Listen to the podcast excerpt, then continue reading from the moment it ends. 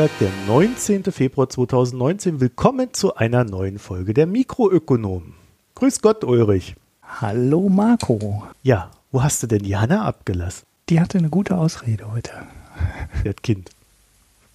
ja, sie. Äh, Universalausrede. Ach so, Nein, okay. aber hat ja jetzt zwei Folgen hintereinander gemacht. Jetzt Ja, ja, ja. Ich habe mir gedacht, ich habe auch mal wieder was zu sagen.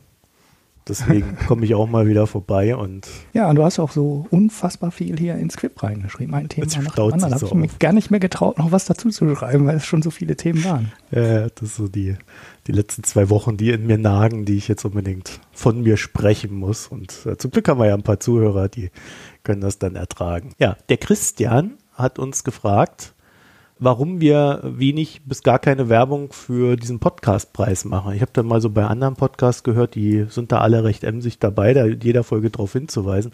Ehrlich gesagt, mir missfällt diese Abstimmungsart und Weise von diesem Podcastpreis so dermaßen, dass ich keinen Bock hatte, da mehr als einmal darauf hinzuweisen. Weil das ist so Lebenszeitverschwendung von Hörerinnen. Da habe ich einfach keinen Bock drauf gehabt. Man muss ja seine Hörer auch irgendwie so ein bisschen schätzen und lieben, oder? Finde ich auch.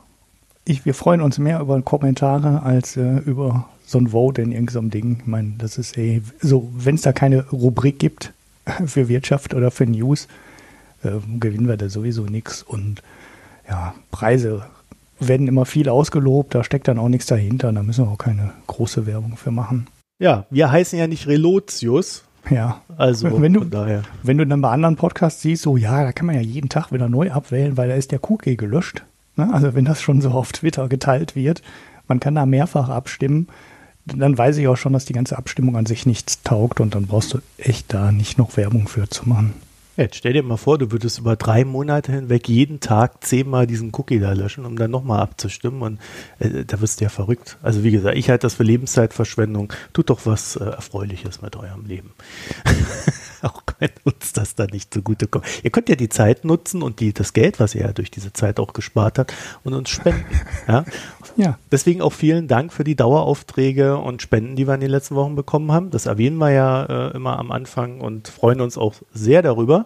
Und noch der Hinweis, wenn ihr uns euren Unmut mitteilen wollt oder eure Freude, könnt ihr dies per E-Mail-Adresse tun, weil wir haben ja die Handygeschichte da abgeschafft. Äh, Ich habe es jetzt sogar auch äh, mal von der Internetseite genommen, ist mir aufgefallen, da stand da auch noch irgendwo drin, so ein Widget, ähm, oder wurde mir gesagt, und dann habe ich es rausgenommen. Ja, also mikronomen.posteo.de, ja, da könnt ihr uns dann schreiben. Oder ihr fragt nochmal kurz auf Twitter, dann sagen wir es euch auch nochmal. So, dann fangen wir gleich mal an, denn wir haben, wie der Ulrich ja schon sagte, ein volles Pad und ich habe lange überlegt, ob wir da nochmal drüber reden, Ulrich, aber Siemens, Alstom, ich glaube, diese abgesagte Fusion müssen wir zumindest noch kurz thematisieren und ein, zwei Nebenaspekte reinbringen, weil da geht es mittlerweile, glaube ich, nicht nur um eine Fusion. Also ganz kurz, die Bahnsparten von Siemens und Alstom sollten fusioniert werden zur großen europäischen Eisenbahnherstellungs irgendwas. Und die Wettbewerbskommissarin Vestager hat gesagt, nö, ja, so ein Merkelsches Nein. Dann waren alle irgendwie sauer. Die haben gesagt, das geht so nicht. also Ja, so richtig. ja, Ja, also man kann schon sagen, die waren sauer. Ne? Also aus Berlin Mhm. und Paris kamen dann sofort, ja, also da müssen wir doch aber äh, ja irgendwie die Regeln ändern, wenn die Regeln so schlecht sind. Also ganz komische Geschichte. Ich habe dann da mal reingeguckt und festgestellt, also ich finde, Vestager hat recht. Also sie hat gesagt, dass die Unternehmen nicht bereit waren, die werb- wettbewerbsrechtlichen Bedenken der Kommission auszuräumen.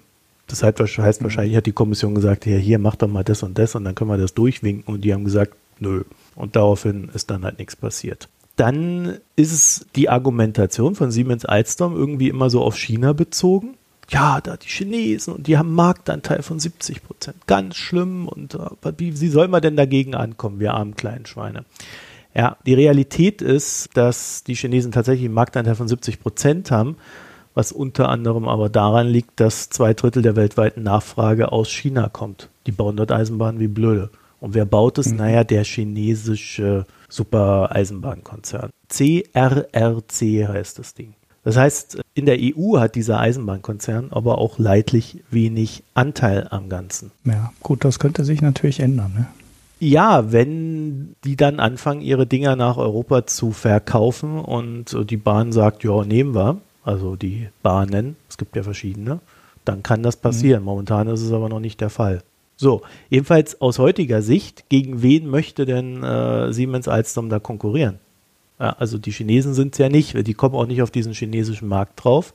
Also wo, wo, ist, wo ist der große Druck, überhaupt so ein Ding aufzubauen? Ist momentan nicht da. Deswegen ist das Ganze so ein bisschen, ja, fishy, wie man so schön sagt. Es ist erstaunlich, wie, wie das dann so zusammengespielt hat. Schon während der Fusion ähm, oder während der Gespräche, ob das alles zustande kommt, ist ja dann durchgesickert, nö, kommt nicht zustande.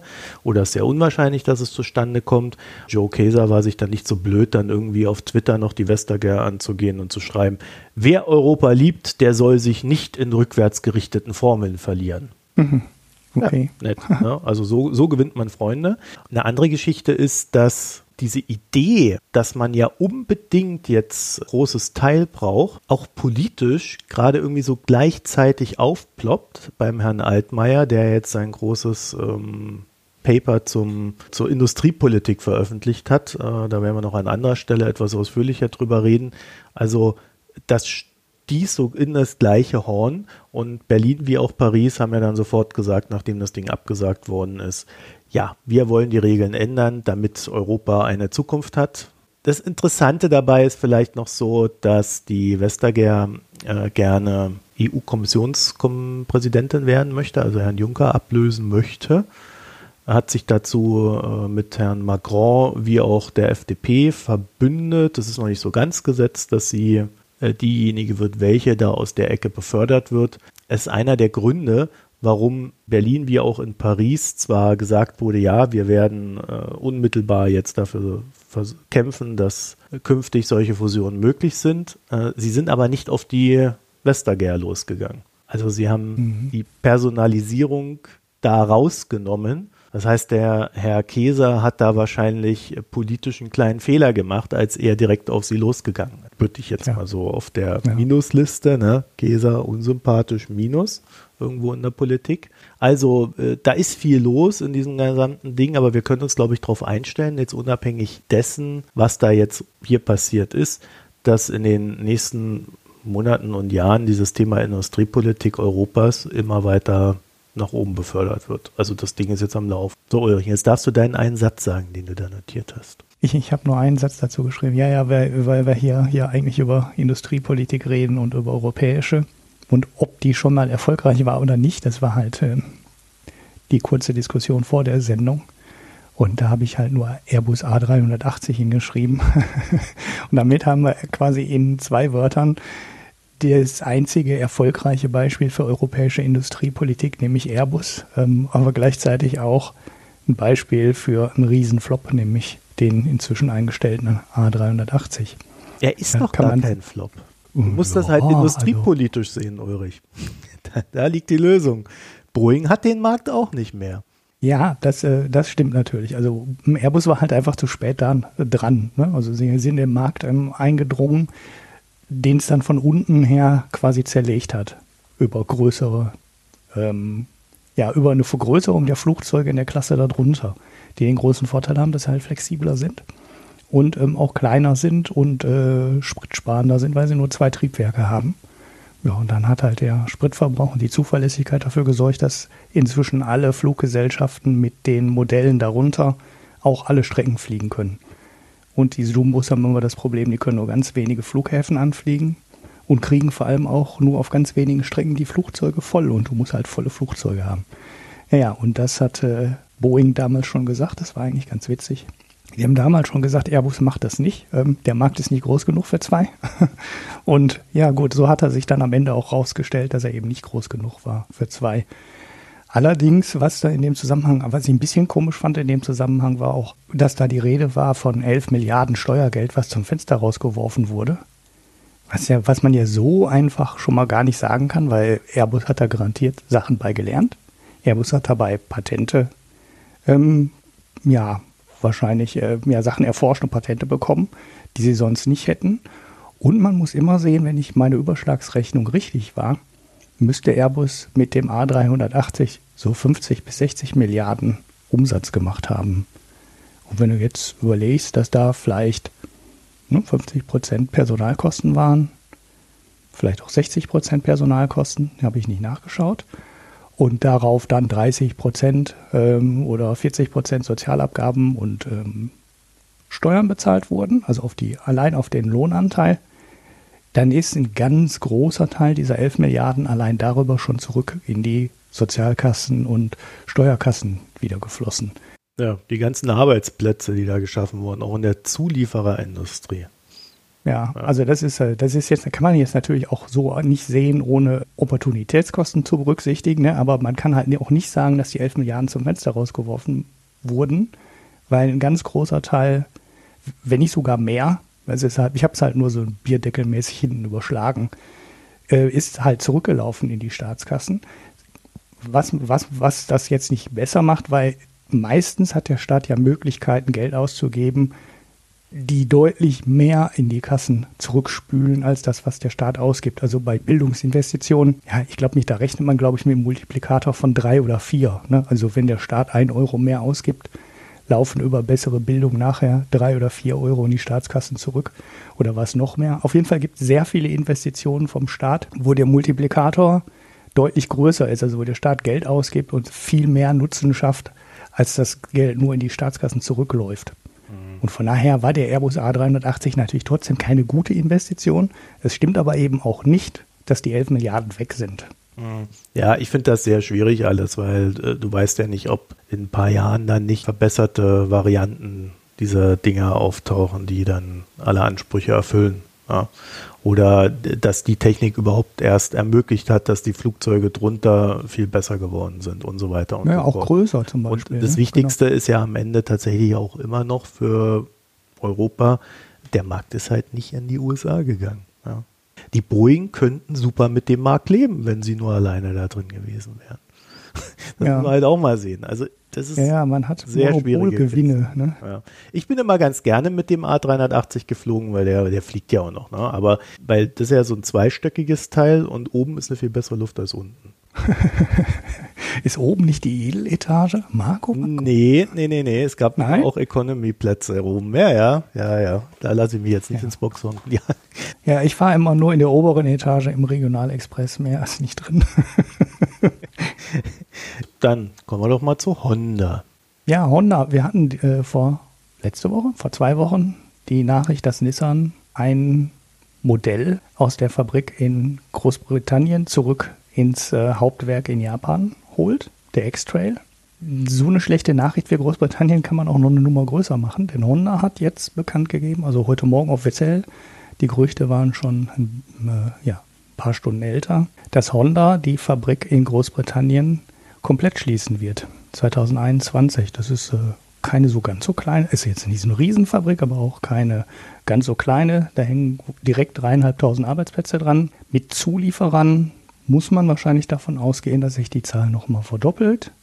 Der Arbeitsplätze, die, die wegfallen, weil die möglicherweise dann Zuliefererteile, die nach Japan die in ähm, Japan auch produziert werden, dann komplett in Japan bei einer Fabrik eingekauft werden und dann nicht mehr über die britische Tochter. Ja, wir haben eigentlich alles schon dazu gesagt, als wir damals über den X-Trail gesprochen haben. Inzwischen ist es, dank der Brexit-Situation, haben sich die Briten halt in die Situation begeben, dass eine Fabrik in Großbritannien ein höheres Zoll und ein höheres wirtschaftliches Risiko hat als eine Fabrik in Japan, wenn du Autos für die EU herstellst.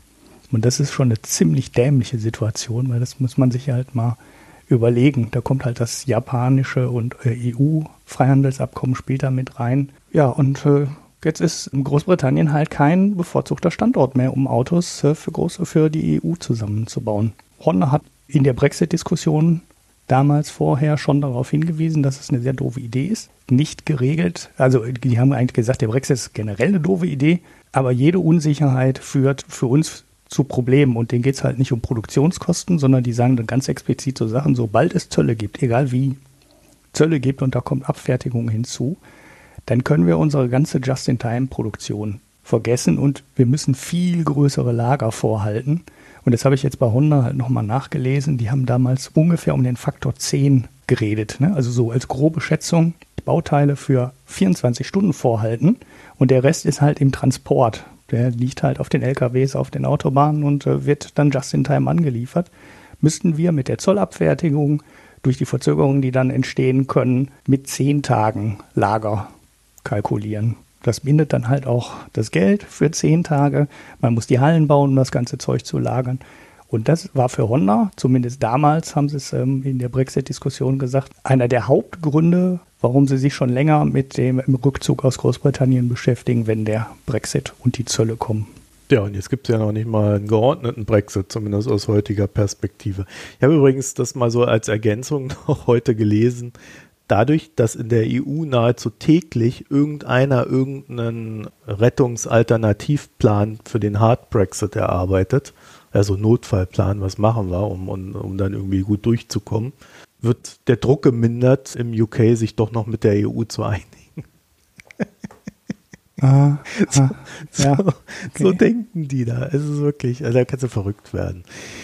Ja, ja, aber ist doch schön. Also ich habe ja immer so ein bisschen die Hoffnung, dass jede Nachricht dieser Art dann auch dazu führt, dass am Ende irgendwie einer dann sich noch hinstellt im UK und dann auch sagt, oh, naja, vielleicht ist es ja doch ein Fehler. Vielleicht war es doch doof, ne? Ja, was also, ja auch echt witzig ist, ist, dass diese Bezirke, ne, also die Nissan-Fabrik, die ist ja äh, in der Nähe von Sunderland. Mhm. Und ähm, die Honda-Fabrik ist jetzt, äh, habe ich den Ort vergessen, aber beides waren Wahlkreise, in dem Brexit sogar relativ deutliche Mehrheiten bekommen hat. Also ich glaube, einmal ging es um 57 oder 58 Prozent, einmal ging es um äh, 60 Prozent. Das heißt, die sitzen da, haben Fabriken, die in die EU exportieren und stimmen für den Brexit. Die schneiden sich voll ins eigene Fleisch und das, da guckst du von außen nur drauf und denkst, das kann nicht sein. Die müssen doch eigentlich müssen doch gerade die wissen, wie wichtig der Export nach ganz Europa ist, weil die bauen den ganzen Tag Autos für den Rest Europas zusammen. Die müssen das doch merken, dass es wichtig ist. Da kann man nicht einfach sagen, ja, boah, mir gefällt das nicht, dass die da irgendwelche Vorschriften machen für die Krümmung von Bananen oder so verstehe ich nicht. Naja, aber, aber jetzt lernen wir es doch alle und können auch dabei zugucken, wie es dann so ausgeht. Und äh, ja, ist doch schön, ab und zu mal alles in Frage zu stellen und nochmal zu prüfen, ob das so richtig ist. So wie die Notenbanken. Das war jetzt wieder so ein holpriger Übergang. Ne? Ja, äh, Hanna hat in der letzten Folge die Latte hochgelegt für sensationelle Überleitung. Seit Dezember mehrten sich so die Signale aus den USA, dass es vielleicht sein könnte, dass unter bestimmten Umständen, wir erinnern uns, die Börsen sind eingebrochen, man vielleicht ja doch so ein bisschen von der Zinserhöhungsgeilheit ablässt und äh, ja, es ist jetzt mittlerweile offiziell, ist jetzt auch schon wieder ein paar Tage her, also ist nicht top aktuell, sondern die, die FED hat ganz klar gesagt, dass sie durchaus eine Zinserhöhungspause sieht. Das Problem an dieser Sache ist, äh, normalerweise entscheidet ja die FED, was sie machen will. So, die guckt sich das an, sagt dann, ja, so machen wir es. Jetzt ist es leider so, dass die USA einen Präsidenten haben, der Twitter hat und das ausgiebig nutzt und dann auf Twitter halt ständig irgendwelche Leute ja, befehligt und ihnen sagt, ihr müsst das tun. Das heißt, die Fed war so ein bisschen Ende letzten Jahres in der Zwickmühle, dass Donald Trump viel zu früh gesagt hat, dass die Fed ihre Zinspolitik ändern soll. Also er, er war einfach viel zu früh und sie dann zwei Monate später eigentlich sagen muss, naja, so langsam müssen wir äh, aber tatsächlich drüber nachdenken. Ja, sie so ein bisschen in dieser Zwickmühle sind, wie machen wir denn jetzt das Ganze? Dass es so wirkt, dass es selbstbestimmt ist und nicht durch Donald ausgelöst ist. Weil mhm. die Glaubwürdigkeit der Notenbank ist ja nun mal ihr größtes Pfand. So, deswegen ist diese ganze Angelegenheit hier so holprig gelaufen und äh, jetzt hat der äh, Paul das mit recht äh, ja, klaren Worten äh, aufgelöst. Also gibt keine, es gibt erstmal eine Zinserhöhungspause. Man wird so gucken, wie sich das Ganze jetzt hier auslässt. Äh, Gründe sind natürlich klar. Handelsstreit, Brexit, Konjunktursorgen, also gerade so im letzten Quartal haben ja immer mehr Unternehmen ihre äh, Prognosen dann auch eingestampft. Also die Zahlen haben dann zwar noch irgendwie gepasst, aber die Prognosen sahen gar nicht mehr gut aus. Es gab aber auch eine erhöhte Anzahl an Unternehmen, die ihre Zahlen verfehlt haben. So, und dann hat die FED Schützenhilfe vom IWF bekommen. Denn der IWF, der hat ja eine neue Chefökonomin, Gita Gopinath. Die hat sich dem schlichtweg angeschlossen und gesagt, dass das eine kluge Politik ist. Mhm. Und jetzt gucken wir mal auf die Börsen seit Anfang des Jahres. Den Märkten hat das sehr gefallen alles. Äh, wir haben, glaube ich, einen der besten Jahresanfänge seit einer Dekade. Also so richtig nach oben weg. Hm. Das ist natürlich auch Gegenreaktion, ne? weil das Jahresende war ja sehr schwach. Naja, das war halt eine echt miese Stimmung. Ja? Also mhm das ging schon so in diese Richtung und die Notenbanken, also nicht nur die FED, es haben sich dann auch noch andere Notenbanken angeschlossen. Wir haben es ja auch bei der EZB gesehen, dass die vorsichtiger geworden ist. Ich glaube, die FED hat auch äh, gesagt, sie werden äh, bei der Rückführung ihres Anleihen-Rückkaufprogramms äh, jetzt vorsichtiger sein. Momentan war der Status, dass da irgendwie 4,5 Billionen Dollar im Ring sind und 50 Milliarden werden pro Monat zurückgeführt. Also kannst du ewig weitermachen, ne? ehe das mal weg ist. Äh, dieses berühmte Tapering. Und also das war jetzt so eine weltweite Bewegung, die dann auch so mit Ende letzten Jahres, Anfang diesen Jahres eingesetzt hat. Und äh, lustigerweise haben die Märkte da auch sehr euphorisch drauf reagiert. Plus natürlich einer potenziellen Einigung zwischen China und USA. Da soll es ja auch gut laufen in den Gesprächen und so weiter und so fort. Also das hat positive Auswirkungen gehabt. So, und das korreliert so ein bisschen auch mit unserer nächsten News, nämlich der über gestresste Länder. Und zwar, wir erinnern uns, Griechenland hat eine fünfjährige Anleihe begeben äh, für 2,5 Milliarden und 3,6 Prozent. Dem soll eine zehnjährige folgen, die sie jetzt demnächst versuchen wollen zu emittieren. Das äh, mhm. ist zwar alles irgendwie, kann man sich so denken, naja, die könnten das auch billiger haben, wenn sie da weitermachen mit dem anderen Kram. Ja, auf der anderen Seite sind diese Signale, wir sind wieder normal, ja, also ihr könnt wieder normale Geschäfte mit uns machen, halt auch sehr wichtig. So, und weniger gut läuft es äh, in dem Zusammenhang bei, bei Italien. Die müssen für ihre zehnjährigen Anleihen nämlich mittlerweile drei Prozent bezahlen was jetzt erstmal nicht viel klingt, ist aber eine Verdopplung des Zinssatzes. Also die neue italienische Regierung mit ihrem Krawall, den sie da überall veranstaltet, äh, und vielleicht erinnert ihr euch, wir hatten da so Ende letzten Jahres ja auch äh, so einen kleinen Kampf zwischen Italien und der EU, äh, wie es da mit ähm, den ja, Ausgaben aussieht. Und das hat halt schlichtweg dafür geführt, dass, dazu geführt, dass die Italiener jetzt das Doppelte an Zinsen zahlen müssen. Dann Ulrich, mal zu einer größeren Geschichte, nämlich Hartz IV. Hartz IV, genau. Wir hatten in der letzten Woche mit der Hanna, also vor allem die Hanna hat das Thema vorgestellt, die Reformvorschläge der SPD. Also eigentlich ist es äh, sogar schon ein älterer Vorschlag, aber der wird jetzt gerade mal wieder durch die Presse gereicht.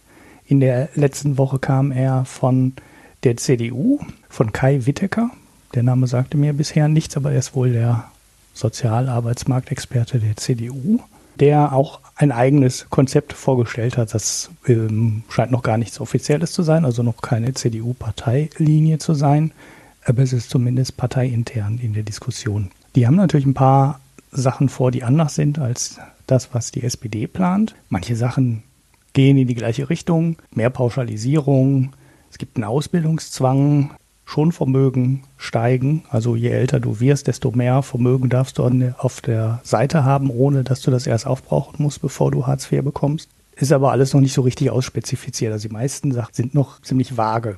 Interessanter ist schon ähm, der Teil, der im Wesentlichen auch auf einen IFO-Diskussionsbeitrag zurückgeht, also auf, vom IFO-Institut, vom Andreas Peichel, der heute oder gestern in Berlin auch nochmal vorgestellt wurde.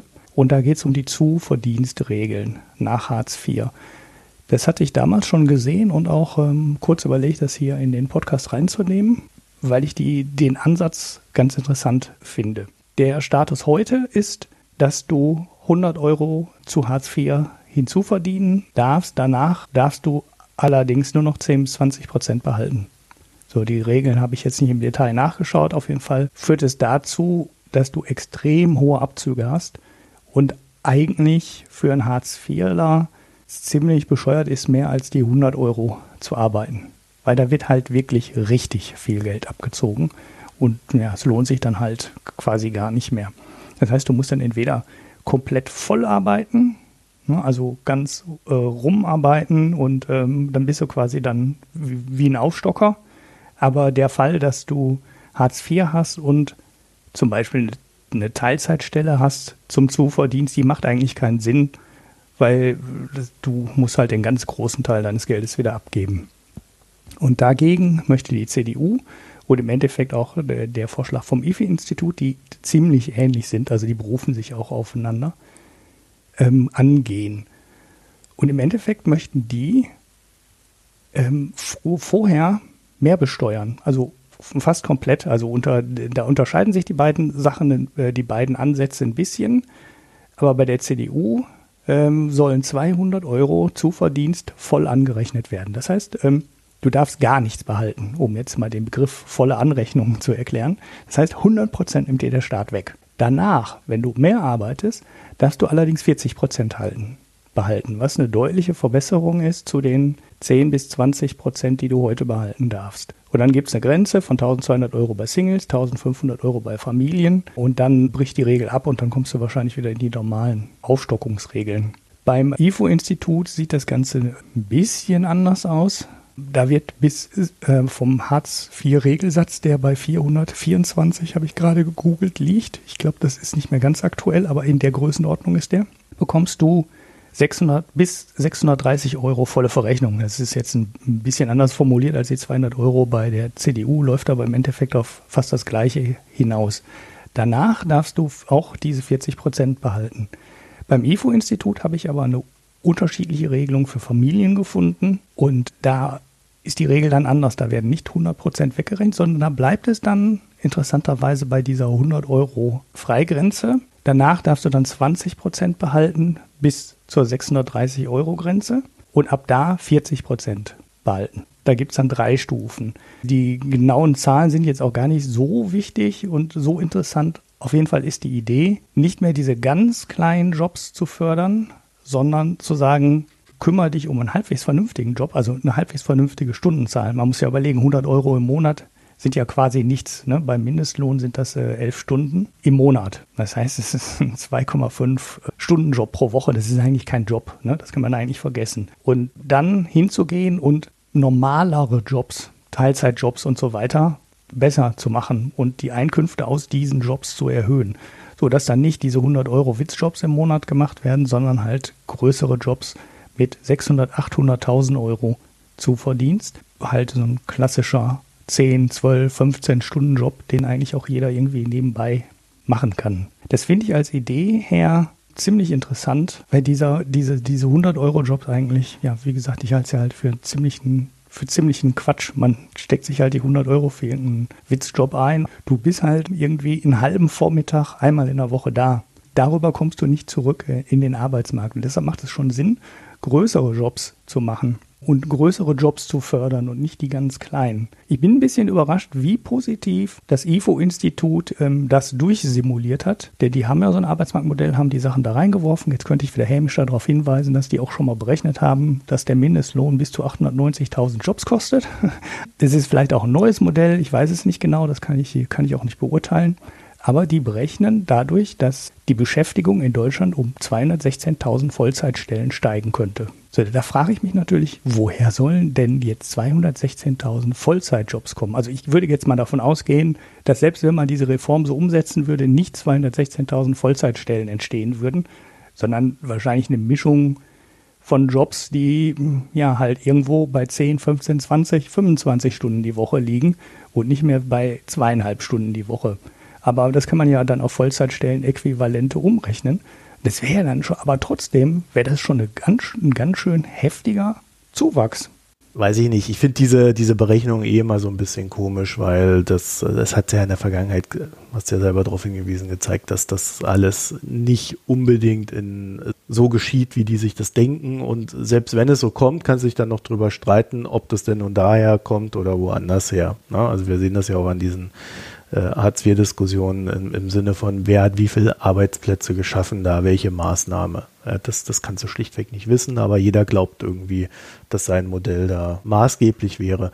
Aber ich finde den Vorstoß ganz interessant, weil ja auch bei der CDU äh, dann jetzt scheinbar so angekommen ist, ja, also an Hartz IV müssen wir schon irgendwas verändern, was für die Leute positiv ist. Ich will jetzt gar nicht werten, ob das jetzt hier die, die beste Lösung ist. Äh, es ist auf alle Fälle besser als das, was vorher ist. Dann kannst du dich natürlich fragen, ob das nicht aber auch dazu führt, dass dann wieder so eigentlich die, die Aufstocker manifestiert werden. Mhm. Weil ein, eins der größeren Probleme, die ja zum Beispiel äh, im Einzelhandel hast, ist, dass die Leute immer verfügbar sein sollen. Jetzt mhm. sieht dann der Einzelhandel, okay, also da hier hat dann hier diese Zahlen und kann dann sagen, Mensch, du bist doch Hartz-IV-Empfänger, willst ein bisschen was dazu verdienen, dann machen wir das doch so, so und so viele Stunden im Monat, kriegst dann so und so viel, davon kannst du dann 60 Prozent behalten, ist doch super für dich. Mhm. So, und das, dann ist der Handel der Gewinner von der ganzen Geschichte. Aber entstehen dadurch dann wirklich Jobs, die voll sind? Nee, es entstehen viele kleinteilige Jobs von Leuten, die irgendwelche Regale einräumen. Mhm. Ich bin da nicht so ganz überzeugt. Vor allen Dingen, äh, was mich so ein bisschen gestört hat äh, an dieser Studie, als ich die gelesen habe, war so diese Aussage, ja, wir haben ja noch ein paar andere Probleme, das ist uns bewusst, aber dafür gibt es jetzt gerade keine politischen Mehrheiten. Wo haben Sie das denn gesagt? Ja, schön, aber deswegen müssen wir ja trotzdem drüber reden, was da schief läuft. Hat er ja auch mhm. gemacht, der Peichel in der Studie. Ähm, also das ist auch alles sauber da. Aber warum gibt es da keine politische Mehrheit? Ähm, jetzt, ja, aber da für den Vorschlag auch nicht. Ja? Weil die SDP, SDP äh, sagt jetzt, äh, wir machen unseren Vorschlag, CDU sagt, wir machen unseren Vorschlag. Das wird in der Bundestagswahl dann äh, hochgejazzt, das Thema. Mhm. Also so ganz glücklich bin ich damit nicht, weil das ist wirklich das, das Minimalste, was du machen kannst. Familien werden in generell besser gestellt. Ne? Du darfst die 100 Euro behalten und nachher sinkt dann auch deine Belastung. Also du hast, Familien werden in dem Vorschlag vom IFO klarer Profiteur. Ja, jein. Also sie begründen es so, dass sie sagen, die Familien werden zwar faktisch bevorzugt, es ist aber auch so, dass ein Single viel mehr Möglichkeiten hat, arbeiten zu gehen. Genau, ja, ja, ich meine jetzt nur rein finanziell, damit hast du natürlich. Genau, also der, der hat viel mehr Möglichkeiten, er kann, äh, er ist viel, viel, flexibler, er muss sich da nicht um die Kinder kümmern und so weiter, also, äh, und das soll honoriert werden. Ich finde, das ist eine legitime Argumentation. Ja? Also, äh, das fand ich zumindest vom Argument her okay. Ja, aber was mich halt wundert wirklich, wo ich das große Fragezeichen habe, sind halt bei den 216.000 Vollzeitstellen Äquivalenten, die durch diese Änderung dann entstehen sollen. Also ich meine, ich kann mir halt vorstellen, dass es da schon Jobs gäbe, wo der Arbeitgeber gerne sagen würde, ich gehe da jetzt mal ein paar Stunden hoch in der Woche, weil zweieinhalb sind halt albern. Ne? Ich möchte, dass du einen halben Tag arbeitest, so jeden oder ne? Ähm, regelmäßiger dann irgendwie kommst und aber würde der dann wirklich hingehen und das Ballen aufstocken und würde er dann halt nicht nur sagen, ja, das ist mir eh viel zu viel Arbeit, ähm, zwölf Leute 2,5 Stunden einzustellen, dann stelle ich doch einfach dann zwei Leute ein ähm, für die, auf die, komme auf die gleiche Stundenzahl wie vorher. Also, dass da so viele neue Arbeitsplätze durch entstehen sollen, kann ich mir echt nicht vorstellen. Ja, ich auch nicht. Das andere ist aber vielleicht auch, dass es nur eine statistische Betrachtung ist, weil wenn die Leute da irgendwie halbwegs arbeiten, dann sind die ja schon nicht mehr in der Statistik mit drin, auch wenn sie Geld vom Amt kriegen. Mhm. Ja, und über die Schiene kannst du vielleicht sagen, ja, da rechtfertigt sich dann doch wieder diese Zahl. Aber das ist ja, ja nichts, was den Arbeitsmarkt wirklich entlastet. Das Interessante ist, dass das IFO ja sagt, äh, das ist alles halbwegs kostenneutral, was wir da machen wollen. Schwarze Null und so weiter und äh, wir wollen alles besser machen, aber es darf nichts kosten und äh, ja, so würde es dann gehen. Dann kommen wir doch mal vom einen zum anderen, nämlich von, vom IFO von Hartz IV zu Wirecard. Vielleicht naja gut, den, den Witz mit dem CEO, der jetzt bei Hartz IV beantragen muss, den mache ich jetzt nicht. das wäre auch in die Liste der schlechtesten Überleitungen auch äh, ganz weit vorne gewesen. Ja, heute, heute, heute ist nichts zu holen. Aber bei Wirecard geht es ja wieder mal rund. Ne? Wir hatten in den letzten Wochen ja die Anschuldigungen der Financial Times äh, oder Recherche der Financial Times, der dann gesagt hat, ja, hier, also da stimmt was nicht im Ausland. Da hat einer äh, Umsätze generiert und betrogen. Wirecard sagt, nö, stimmt nicht. Dann stimmt es irgendwie doch, nur ein bisschen. Also so richtig blickt man immer noch nicht durch, wie viel jetzt stimmt und wie viel nicht. Und dann kam die BaFin und hat Short-Verbot erteilt. Ja, ich hatte das Thema hier auch schon dreimal so kurz davor, es in die Sendung reinzunehmen, weil mir ja vor allem ein Aspekt so aufgefallen ist. Also da ist ja eine Wirtschaftsprüfungsgesellschaft sowas in der Art dran und überprüft die Umsätze und Geschäfte in Asien. Ne, da sind ja dann, da sind ja diese gefakten Umsätze entstanden. Das, was bisher bekannt geworden ist aus dem Gutachten, was auch noch nicht abgeschlossen ist, ne, das ist wohl irgendwie so zwischendurch rausgelegt, allerdings auch nicht dementiert, dass es jetzt in der aktuellen Version drinsteht, aber das, diese Untersuchung ist noch nicht abgeschlossen. Es gibt noch kein ähm, endgültiges Ergebnis. Mhm. Das, was bis heute drin steht, ist ein Volumen von gefälschten Umsätzen von sieben Millionen Euro oder Dollar, weiß ich jetzt gar nicht genau. Ist auf jeden Fall ein sehr kleines, ähm, jetzt halt nicht so ein riesen, super Riesenbetrug. Mhm. Die Schwankungen bei Wirecard, inzwischen ja ein DAX-Konzern, lagen aber in der Größenordnung von sieben Milliarden. Ne, also es hat die Aktie problemlos geschafft, bei den Kurseinbrüchen mehr, äh, also jetzt nicht an einem Tag, ne, aber der Kursrückgang von Wirecard ist insgesamt gesehen deutlich höher als äh, 7, 8, 10 Milliarden. Und das beim Manipula Manipulationsvolumen, was im Moment bei 7 Millionen liegt. Das klafft natürlich schon extrem, extrem weit auseinander. Allerdings hast du dann hier auch schon ins Quip reingeschrieben, das kann ich erklären.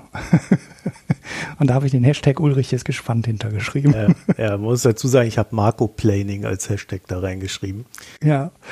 Also zum einen ist es ja so, dass bei Wirecard nicht zum ersten Mal solche Vorwürfe auftauchen, sondern die gibt es seit Jahren, dass da irgendwas in den Bilanzen nicht stimmt. Dass, äh, da gibt es ja auch riesige Recherchen von Finanzszene oder so, die, die da mal versucht haben, das zu erklären, wie das mit der Bilanz ist. Und selbst die stehen dann am Ende da und wundern sich, dass die Marge so hoch sind. Und äh, irgendwie hat äh, jeder so ein bisschen das Gefühl, hm, ist ja, boah, ich weiß auch nicht ja, und dann kommt dann halt dazu noch ein Vorstand, den man nicht gerade als Sympath bezeichnen kann. Also wenn man so die aktuellen Bilder auch wieder sieht, das, äh, ja, ich, das ist halt alles so in so einer Art und Weise, auch seine Aussagen, da kannst du nichts greifen. Der hat sich mal im Spiegel-Interview hingestellt und gesagt, ja, diese Kursschwankungen, das muss man halt abkönnen. Ja, Aha. Ja gut, okay. das hat Elon ja. Musk auch schon mal gesagt. Äh, ja, ja, der hat aber auch recht, recht empfindlich dann auf die Shortseller reagiert. Äh, also er hat es auch nicht immer abgekonnt. Hm. Jedenfalls äh, so in diese ganze Gemengelage kommt dann halt noch äh, zusätzlich so eine richtig miese Kommunikationspolitik. Hm. Also die Erstreaktion, die war ja auf diese FT-Artikel, war ja irgendwie so, ja, das ist alles Quatsch. Hm. Und dann irgendwie denkst du, liest du dir das so durch und denkst, ja, hm, aber da haben sie doch das und das, das war doch so formuliert und ja, dann ist doch doch irgendwie was dran. Mhm. Dann äh, irgendwie eine Woche oder kommt dann nochmal der zweite Artikel und dann gibt es dann irgendwie so eine große Konferenz und dann ist eigentlich erst klar, ja, ja, ja, da ist was und da ist auch was dran, aber es ist halt alles nicht so groß und es ist nicht so ganz wie die FT und die haben das zwar irgendwie im Auftrag gegeben, aber es gab keine interne Präsentation scheinbar, wahrscheinlich nur irgendwas an den Vorstand geschickt. Das kannst du ja alles selber zusammenreimen. Ja? Und das, das führt einfach nicht dazu, dass das Unternehmen als vertrauenswürdig gilt. So, und dann hast du ein Unternehmen, was extrem hoch bewertet ist für die Umsätze, die es macht, weil sehr viel Zukunftsfantasie da drin steckt, das seit Jahren äh, Probleme hat, dem Kapitalmarkt zu erklären, was es tut, wie es das tut und dass das sinnvoll ist, was es das tut. Dann irgendwie komische Übernahmen in Asien, wo keiner so genau weiß, was sind das eigentlich für komische Unternehmen da. Ja, und was machen die Leute? Der Markt, ja, also, weißt du, uns kannst du ja immer verklagen, wenn wir Scheiße erzählen, ja, auch wenn du dann am Ende nicht recht bekommst. Aber der Markt sagt dann einfach, ich verkaufe meine Aktien, ich habe jetzt hier meinen Gewinn, der Kurs ist gut gestiegen, raus. So, dann fällt die Aktie und dann verkaufen die anderen natürlich auch. Dann kommen noch, noch ein paar Shortseller oben drauf, die dann eine Dynamik nach unten weiter befeuern. Ja, und dann ist der Kurs halt mal von 170 auf, ja, ich glaube, tief war jetzt bei 86 mhm. runtergedroschen worden. Aber das liegt halt nicht nur an den Vorwürfen, sondern hauptsächlich auch daran, dass man als äh, Anleger, Zocker, Trader, Value Investor halt immer so ein Ding im Hinterkopf hat boah, musst du aufpassen. Mhm. Bist du nicht sehr risikogeneigt. Ja, im Endeffekt liegt das halt viel an der Intransparenz. Ne? Ist ja ähm, nicht ganz unähnlich zur Situation bei der Deutschen Bank. Die betont ja jetzt inzwischen auch wieder in den Quartalsberichten, wie hoch ihre Kern-Eigenkapitalquote ist und dass das alles total solide ist. trotzdem wird an der Börse immer darüber spekuliert, dass die deutsche Börse ja hier ein Problem hat und da ein Problem hat und da droht wieder ein Verfahren und das könnte ja. Und die Aktie ist halt auch, ähm, im, gerade im Vergleich zu Wirecard ist die Deutsche Bank ja äh, der Superschnapper. Im Endeffekt ist die Wirecard aber ja auch eine Bank mit einer ähnlich intra ah, nee, nee. Ja, sie haben eine Bank, aber sie haben natürlich ein Zahlungsgeschäft und äh, das ist nicht die Bank. Also ihr Hauptgeschäft ist jetzt nicht unbedingt äh, das Bankendasein. Ne? Also da muss man schon auch ein bisschen aufpassen. Aber äh, was sie machen, ist halt Zahlungsabwicklung. Das ist ein, eigentlich ein, eigentlich ist das ein ziemliches No-Brainer-Geschäft. Du musst es halt digital ordentlich machen, musst die Märkte erobern, musst es möglichst billig machen und möglichst viel kassieren. Mhm. Und dass er bei so einem simplen Geschäft dann irgendwie, ja, scheinbar dann doch wieder nicht so simpel ist und es nicht vertrauenswürdig dargestellt werden kann, ist halt, ja, interessant. Und ich habe letztens irgendwo einen Kommentar, ich glaube in der Börsenzeitung gelesen, die haben dann gesagt, ja, also MLP, als die damals in den DAX aufgestiegen sind, hatten mal ein ähnliches Problem. Die haben dann einfach mal Geld in die Kommunikationsabteilung gesteckt, das ordentlich aufgebaut, eine ordentliche Finanzmarktkommunikation gemacht.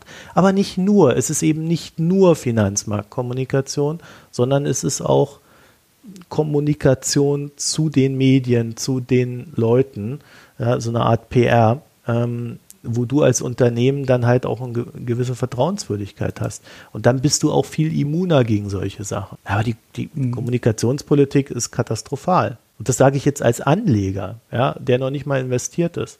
Weil ich gucke mir das nur an und denke, ich will da nicht investieren. Ja. Und das, das funktioniert halt nicht. Das muss anders werden. Und da müssen sie halt ran. Wie gesagt, klar, geht nur um sieben Millionen, aber worum geht's? Was die FT sagt, könnte darauf hinauslaufen, dass es halt nicht nur diese sieben Millionen sind, sondern dass es da ein System gibt. Und die Leute haben Angst davor, dass es ein System gibt. Weil dieses System könnte dann zu viel größeren Betrugsszenarien führen. So, das ist jetzt Vertrauen, Ulrich. Ja, ja, jetzt äh, vergleiche ich halt wieder mit der Deutschen Bank, ne? Aber im Endeffekt das, was die SEC bei der Deutschen Bank in New York gesagt haben, hat, ne? Mangelnde äh, Risikokontrollmechanismen. So, und äh, so ein Vorwurf, der muss ja dann gar nicht konkret in Geld und Schaden umgesetzt werden, sondern es reicht allein der Vorwurf, dass die ihre Risikokontrolle nicht im Griff haben. Und das ist das Wichtigste, was die Bank machen muss. Die haben halt riesige Zahlungen und Zahlen, die die durch die Gegend schieben. Und wenn da das Risiko nicht richtig gemonitort wird, kann das halt äh, von heute auf morgen zusammenklappen. Und das ist der größte Vorwurf. Und das ist wahrscheinlich genau das Gleiche, was jetzt bei Wirecard eingepreist wird, dass du dich auf das, was die machen, nicht komplett verlassen kann, weil ja halt ähm, zumindest irgendwo in ferngelegenen Tochtergesellschaften Dinge passieren, die nicht passieren sollten. Ja, äh, am Ende müssen wir halt immer sagen, wir wissen es nicht, wir werden es auch nicht rausfinden und äh, allein das erklärt den Kurs. So, mhm. jetzt ist aber das, weswegen wir darüber reden wollen, sogar ein ganz anderer Grund, äh, sondern das ist ja nur das Setting, in dem das Ganze stattfindet. Es gab von der BaFin ein Leerverkaufsverbot. Das heißt, du darfst diese Aktien nicht verkaufen, wenn du sie nicht besitzt. War sofort die Frage, warum macht die BaFin das? Und die BaFin hat eine riesige Erklärung dazu geschrieben. Und die sagt im Endeffekt, ja, also Wirecard ist geneigt dazu, äh, den gesamten deutschen Kapitalmarkt zu schädigen. Also diese, der, der Kursverfall und Liquiditätsengpässe mhm. zu erzeugen und deswegen tun wir das. Ja, da habe ich schon mal geschluckt. Ne?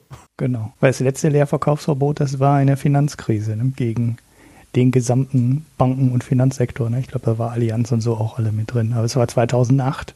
Und da drohten auch gerade eben alle Banken pleite zu gehen und das äh, Weltfinanzsystem zusammenzubrechen.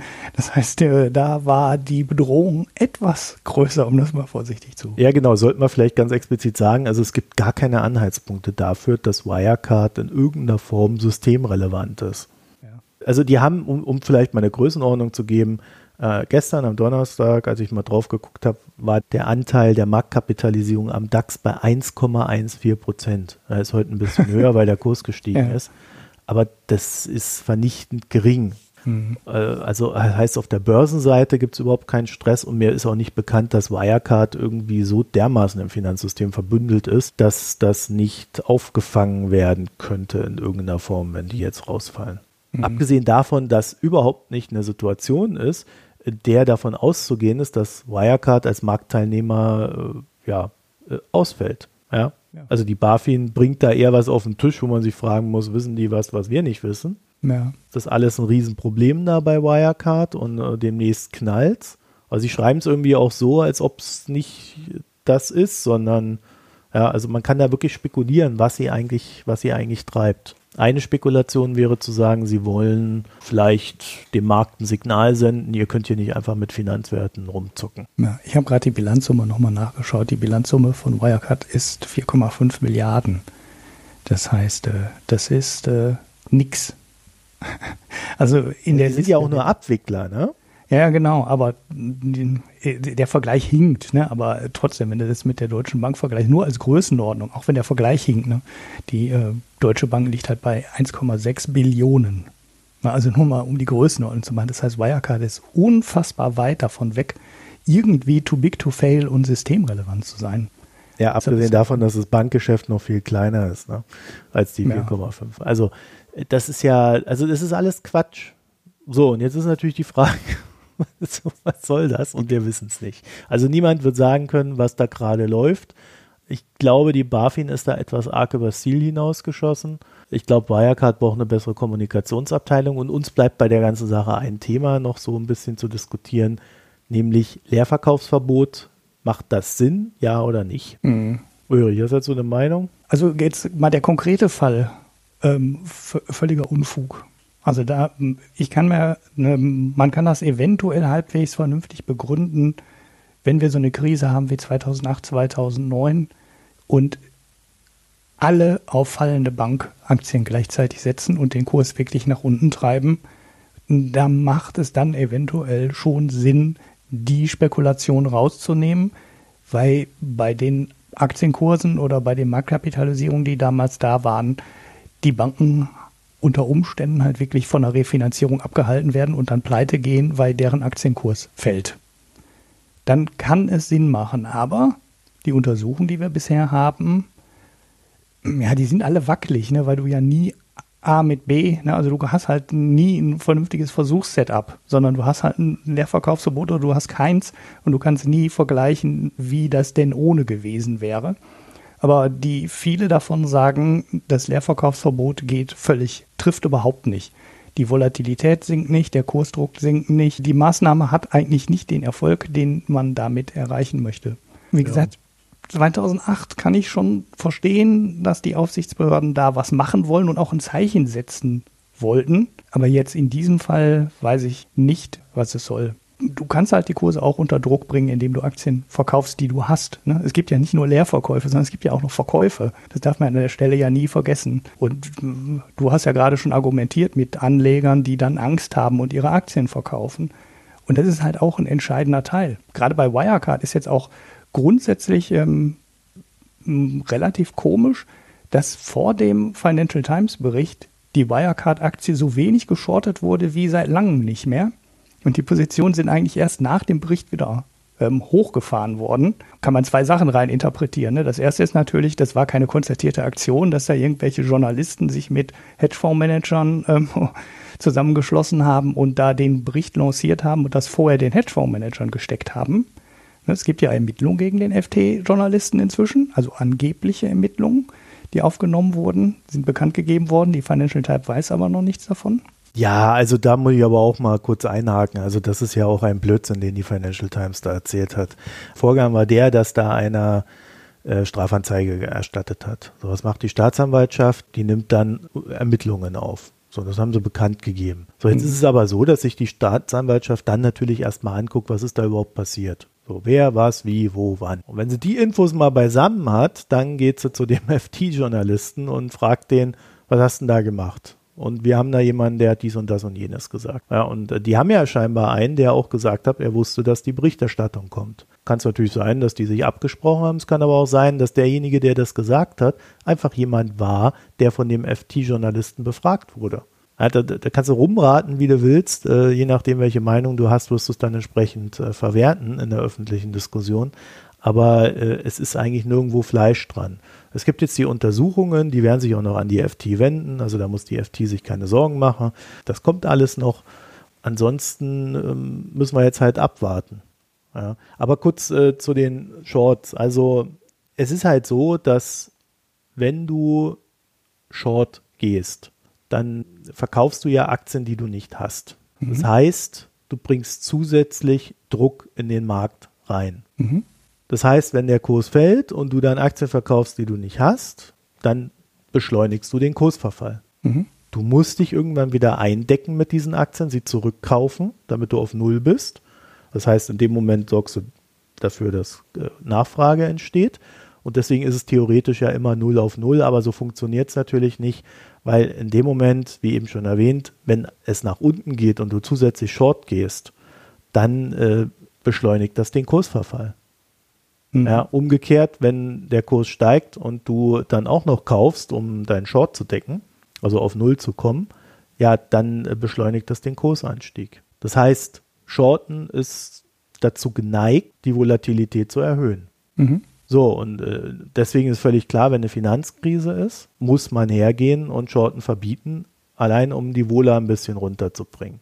Das heißt ja nicht, dass die Aktien nicht weiter fallen können, weil die Leute ja ähm, ne, äh, verkaufen, weil sie Angst haben, dass die Bank pleite geht. Das Problem äh, in Finanzkrisen ist, dass Informationen nicht nur einfach nur Informationen sind, sondern es sind ein Haufen Gerüchte im Markt. Da geht dann einer her und sagt, oh, ich habe gehört, da pff, oh, bei der Bank ganz schlimm und die haben jetzt auch schon wieder Liquiditätsprobleme, demnächst geht das ein Bach runter, dann ist die auch noch pleite, komm, lass mal schauen. Also, dass mhm. man da halt dafür sorgt, dass dann Gerüchte nicht noch zusätzlich Feuer fangen können, das finde ich schon völlig in Ordnung. In einer normalen Marktlage funktioniert es halt andersrum, dass die, dass wenn jemand, also normal heißt der an der Börse, es geht nach oben. Naja, das darf man ja auch nicht vergessen. Das heißt ja nicht, dass es seitwärts geht, sondern das heißt, es geht nach oben. Und wenn da dann einer shortet, sorgt er erstmal dafür, dass äh, die Kurse nicht ganz so schnell nach oben gehen. Wenn er dann natürlich zurückkaufen muss, weil es trotzdem weiter nach oben geht, dann geht es noch schneller nach oben. Also ich sehe nicht diesen Fall, äh, an dem man dann wirklich herleiten kann, dass man sagt, Shorten ist komplett in Ordnung. Ich sehe eigentlich immer nur Situationen, in denen es zu etwas führt, also dass es etwas verstärkt da tue ich mich halt schwer, da der Wissenschaft zu folgen. Ich habe dann da auch so Sachen gefunden, wie dass die halt sagen, dass die Informationen dann nicht valide vom Markt verarbeitet werden können, wenn Shorten nicht möglich ist und so weiter und so fort. Also da gibt es ganz verschiedenste Denkansätze, aber das ist quasi Philosophie. Du musst eine Annahme darüber treffen, wie der Markt funktioniert. Die kann richtig oder falsch sein. Ich habe da viel Falsches entdeckt. Ja, und das dann rechnen. Und ich, du hast es vorhin ja auch gesagt, allein die Vergleichbarkeit der Situation ist schon äußerst schwierig herzustellen. Da wird dann zwar versucht, das zu bereinigen und die erklären das dann auch immer alles äh, mathematisch ganz toll. Und dann kann sich dann trotzdem fragen, ist denn diese Grundannahme der Bereinigung wieder richtig? Also ich, ich tue mich da echt schwer und eine normale Börsensituation ist eigentlich auch keine normale, wie gesagt. Es tut nur niemandem weh, weil die meisten ja eh Lungen sind. das ist halt das Problem an der Sache. Ja, okay, also soweit ähm, mal zu dem Ding. Und wie gesagt, wir wissen auch nicht, was da los ist und äh, wir werden es auch nicht rausfinden. Also das muss einfach die Zeit zeigen und wir hoffen einfach mal, dass sich da ein bisschen was tut. So, äh, dann haben wir noch zwei ganz kleine News, Ulrich. Viel ist es ja nicht, ne? Es ist nicht viel. Nee, nee. Also nur ganz kurz. London, Brexit, ganz schlimm. Seit 2014, zwischen 2014 und 2018 mhm. sind die Immobilienpreise um 36 Prozent gefallen für Immobilien, die so in diesem Bereich 5 Millionen Pfund liegen. Also wenn ihr da irgendwie kaufen wollt, das ist euer, eure Chance oder vielleicht auch noch zu früh, wir wissen es auch nicht. Wenn ihr Oligarch seid, ne, dann jetzt zu langen. Ja. Ich würde ja. allerdings für einen Bruchteil könnte ich euch einen, einen tollen Podcast empfehlen. Also es kommt, jetzt, es kommt jetzt gerade so ein bisschen ähm, Bewegung in die ganze Sache rein, weil die Banken gerade anfangen, die äh, Kredite, die 2014 aufgenommen worden sind, äh, neu zu bewerten und dabei dann einfach mal die Häuser 20 Prozent abwerten müssen. Mhm. Das heißt, da sind so die ersten, die so ein bisschen unter Feuer geraten. Spannend, also eben sowieso ein spannender Markt, weil das ja alles sehr nach Flucht und Schwarzgeld aussieht, was da am Londoner Immobilienmarkt los war. Ah, das ist jetzt aber üble Nachrede hier. Ja, guck mal. Das sind alles gucken, woher die Immobilien Ganz integre Menschen. Ganz integre Menschen. Die haben sich da alle nur die Wohnung gegenseitig wieder zugeschoben, um dann britisches Pfund zu haben. Ja. Ja, das will ja heutzutage auch keiner mehr haben. Das ist ja auch im Bach runtergegangen, das Pfund.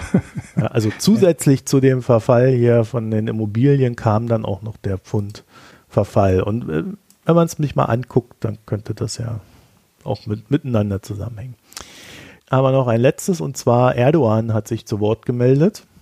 Und zwar sind ja da wieder Wahlen im März, so, äh, bei denen wieder ja, dafür gesorgt werden muss, dass die AKP gewählt wird. Und ähm, dann hat er gesagt, meine Bürger dürfen billiges Gemüse kaufen. Mhm. Es kann nicht sein, dass die Leute sich kein Gemüse mehr leisten können, weil ich eine Inflation ausgelöst habe, sondern ja, wir werden jetzt dafür sorgen, dass die Gemüse, dass die Bürger wieder billiges Gemüse kaufen können. Dazu muss man wissen, Inflation liegt bei 20 Prozent, aber die Nahrungsmittel sind um 31 Prozent teurer geworden. Also da trifft es dann die, die Essen brauchen, besonders hart. Und äh, Erdogan sagt, daran sind die Spekulanten schuld und Leute, die Essen horten. Äh, ja. Ja. Ja, man kann ja jedes Gemüse beliebig lange aufbewahren, ne? Ja. Wissen wir ja. Ja, und Spekulanten horten Essen, damit es teurer wird und sie daran verdienen. Und damit ihr es wisst, wenn ihr das tut und in der Türkei lebt, das ist Terrorismus. Wir raten davon ab. Ja. Was ich da noch ganz witzig fand an der Nachricht, ähm, also es ist natürlich, erinnert irgendwie alles an Venezuela oder äh, fun Nein, nicht, nicht funktionierende. Ganz so schlimm, oder? Sozial, nein, nicht ganz so schlimm. Äh, nicht funktionierende sozialistische äh, Staaten. Äh, Erdogan ist jetzt offensichtlich auch in diese Richtung gegangen. Aber was ich daran ganz witzig fand, ist, äh, dass dieser Verkauf nicht, also es sind halt nicht irgendwie Zuschüsse ne? oder, oder Preiskorrekturen, also Preisobergrenzen, wo du einfach in einen normalen Supermarkt gehen kannst und äh, du weißt halt dann, fünf Kilo Kartoffeln oder fünf Kilo Reis kosten einen Euro ne? oder rechne es um in türkische Lira, ist ja egal. Auf jeden Fall mit einem fixen Preis. Oder Erdogan ist auch nicht hingegangen und hat gesagt, ihr kriegt jetzt hier irgendwelche Vergünstigungsmarken. So, jeder kann sich, äh, was weiß ich, ähm, 5 Liter Milch und ein Kilo Reis und dann krieg, äh, kannst du halt dafür diesen Bon im Geschäft einlösen und bekommst dann Rabatt auf den normalen Preis. Genau das macht er nämlich alles nicht. Er ne, macht überhaupt nichts über die normalen Supermärkte, sondern es gibt sogar spezielle Abgabestellen, an denen dann die vergünstigten Lebensmittel verkauft werden. Das heißt, er organisiert das auch noch alles selber. Ich weiß jetzt nicht, ob der wirklich den ähm, Supermärkten und Gemüse- und Lebensmittelhändlern so weit misstraut, dass er alles selber macht oder ob das äh, auch schon in die Wahlkampftaktik reinspielt, dass du dann quasi so ein Erdogan rettet uns und sorgt für billige Lebensmittel. Und das kriegst du natürlich am einfachsten hin, indem du äh, ja das direkt in äh, speziellen Abgabestellen machst, wo jedem klar ist, ah, hier gibt es den Reis zum staatlich subventionierten, äh, vom großen Führer äh, festgelegten Preis. Mhm. Hm, der Nachteil ist natürlich, vor diesen Dingern stehst du halt äh, 50 oder 100 Meter in der Schlange. Ja, ich vermute mal, dass er da äh, das schon so macht, dass das quasi ihm zugutekommt. Mhm. Weißt du? So, würde ich mal tippen. So, so damit, ja. ja, damit, weil uns ja auch etwas zugute gekommen ist, kommen wir zum Gesellschaftsteil. Ulrich, Pix, hast du Pix? Ja, ich habe einen Pick. Ich habe äh, John Oliver Brexit der Was? dritte Teil. John Oliver Brexit? Ah. Ja. Ach ja, den gibt es ja auch. Huch, der, Was Lustiges. Ja, ich habe es ähm, aus Versehen aufgemacht und sofort. Huh. Ach, geht direkt, fängt der Ton direkt an. Ja, es sind ja. halt ähm, ganze John Oliver, wie heißt die Sendung eigentlich, weiß ich jetzt gar nicht genau, äh, gehen sie auf jeden Fall für diese übliche 25 Minuten Sendung. Und diesmal hat er dann halt wieder nur das Thema Brexit und wie bescheuert die Situation da ist. Ist wie immer äh, informativ und lustig. Ja, naja, also das ist ja auch die größte Comedy-Show seit langem, ne? Also dieser Brexit. Also das, das gucke ich mir das eigentlich, an. eigentlich eine Steilvorlage, ja. Ja, ne, das kann man ja gar nicht. Ich habe auch einen kleinen Tipp. Ja, also was heißt ein klein? Es ist ein sehr großer Tipp, aber äh, ich habe jetzt endlich geschafft. Ich habe ja das ja bei Erscheinen gekauft, das Spiel, aber ich habe es endlich geschafft, durchzuspielen. Äh, Assassin's Creed Odyssey also ich habe es jetzt auf 100% durchgespielt, meint es. Ähm, mhm. Und ja, find, ich finde das ziemlich gut gelungen. Ich habe dann so zwischendurch nochmal in den Vorgänger reingeguckt, fand den total schrecklich, muss sagen. Odyssey ist, glaube ich, somit das beste Assassin's Creed, was ich bisher gespielt habe. Und ich habe alle gespielt. Also auch mhm. besser, ich finde es besser als Teil 2, ja, also da wird mir jetzt wieder der ein oder andere widersprechen, aber ich finde das das Beste. Sorry. Also storytechnisch nicht so, aber von der Spielwelt auf alle Fälle. Mhm. Ja. All, allerdings sehr peinlich, wirklich so zum Fremdschämen, sind so diese, äh, ja, diese Beziehungsdinger, die sie da eingebaut haben. Ja, man kann ja jetzt Sex haben. Oh. Also man sieht Aha. nichts davon oder so, das ist ja alles. Ne? Aber äh, das ist dann so, ne, da siehst du dann so, so, so irgendwie so eine Augenbraue hochzucken und so völlige Trash-Dialoge. Ach, dass du den Bären erlegt hast. Ja, ich habe ihn für dich erlegt. das ist richtig schlecht. Richtig schlecht gemacht. Du, gutes Spiel, teilweise auch echt gute äh, Geschichten drin und dann so Blödsinn. Ne? Mhm.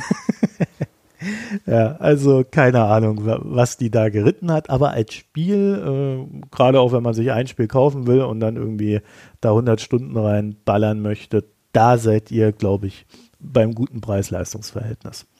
Und Bier, also Ulrich, ich habe ein Bier, ich muss nur mal gucken. Äh, hier so. Achso, ja, ich habe nämlich diese Woche keins. Also ich passe Kein ausnahmsweise Bier. in dieser Rubrik. Das hatte, Bier? Ich hatte genügend familiäre Feierlichkeiten, äh, auf denen ich äh, genügend große Mengen äh, Bier getrunken habe. Die da aber alle schon 50 Mal Ja, ja, ja, es war halt ganz normales Standardbier, mhm. also nichts. Ich ja. war nicht für den Biereinkauf verantwortlich, sag ich mal so. Und da war ja nichts Spannendes bei und das hat dann mein Bierdurst für die letzte Woche auch ausreichend gestillt. Mhm.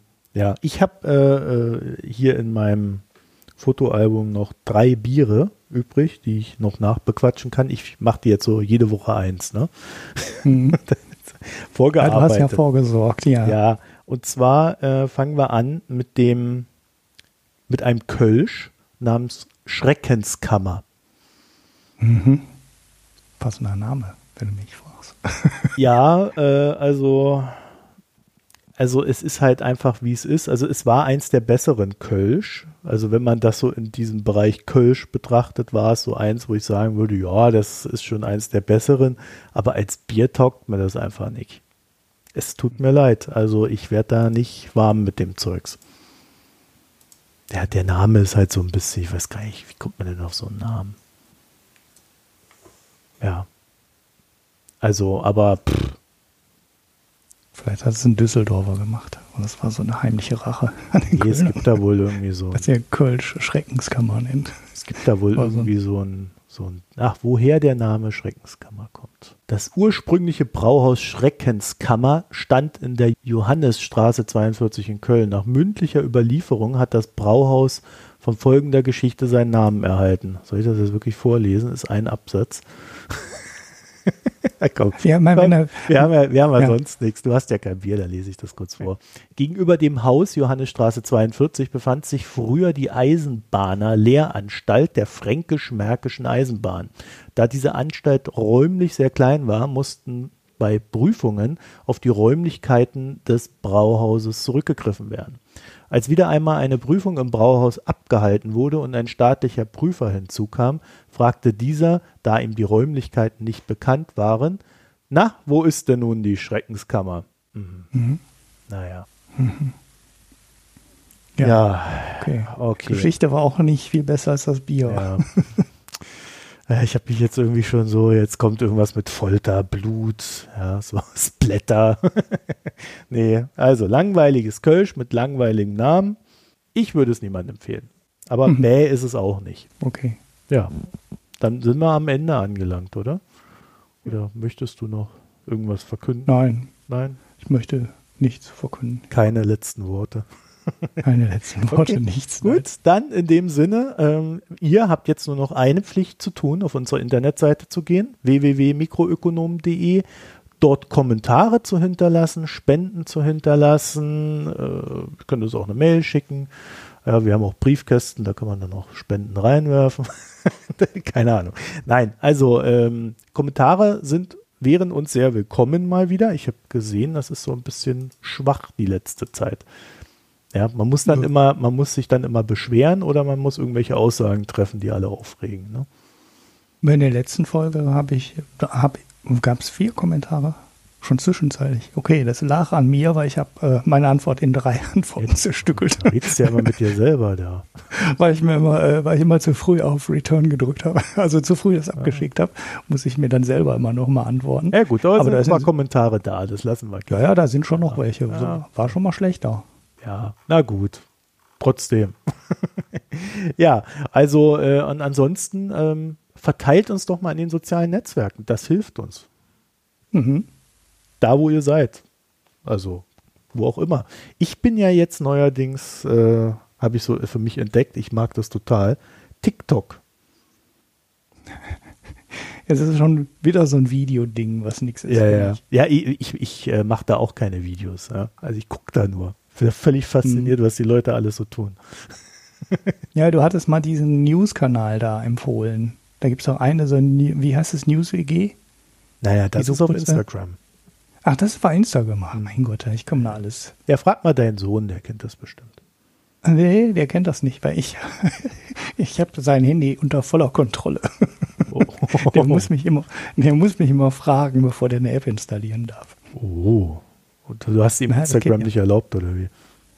Äh, hat er noch gar nicht nachgefragt. Er hat nur nach Snapchat gebettelt. Und das habe ich ihm dann irgendwann mal erlaubt. Ich sag's ja, die Jugend. Da ist auch nichts mehr los heutzutage.